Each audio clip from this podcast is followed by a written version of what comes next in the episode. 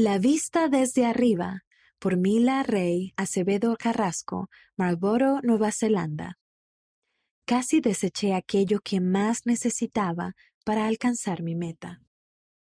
Hace poco hice senderismo por el famoso camino a Royce Peak, en las hermosas montañas de la isla sur de Nueva Zelanda. Debido a que la caminata duraba varias horas, llevaba solo lo que necesitaba, algo para comer y mucha agua. Cuando comencé, la mochila ya se sentía pesada. Después de media hora de caminata, sentía aún más el peso de la mochila en los hombros y la espalda.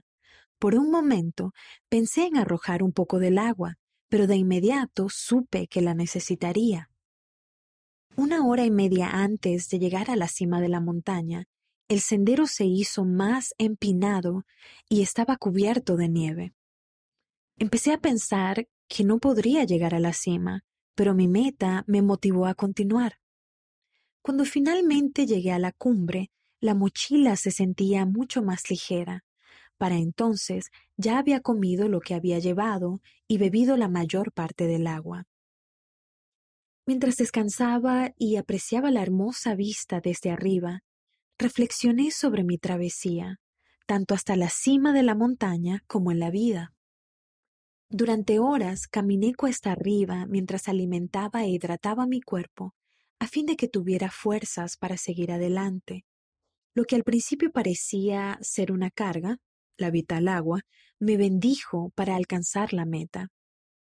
Todos experimentamos altibajos, pero el Espíritu Santo nos ayuda a tomar buenas decisiones. Casi tiré más de medio litro de agua en el sendero, pero sentí la impresión de conservarla. Con los ojos llorosos, agradecí a mi Padre Celestial por aquellas reflexiones. Estar en las montañas cubiertas de nieve ese día me inspiró a analizar mi vida, mis decisiones, mis metas y mi mochila personal. Antes de la caminata estaba colmada de incertidumbre en cuanto a mi vida y mi trabajo en un país extranjero, pero ahora siento que todo estará bien. Sé que el Señor me cuidará.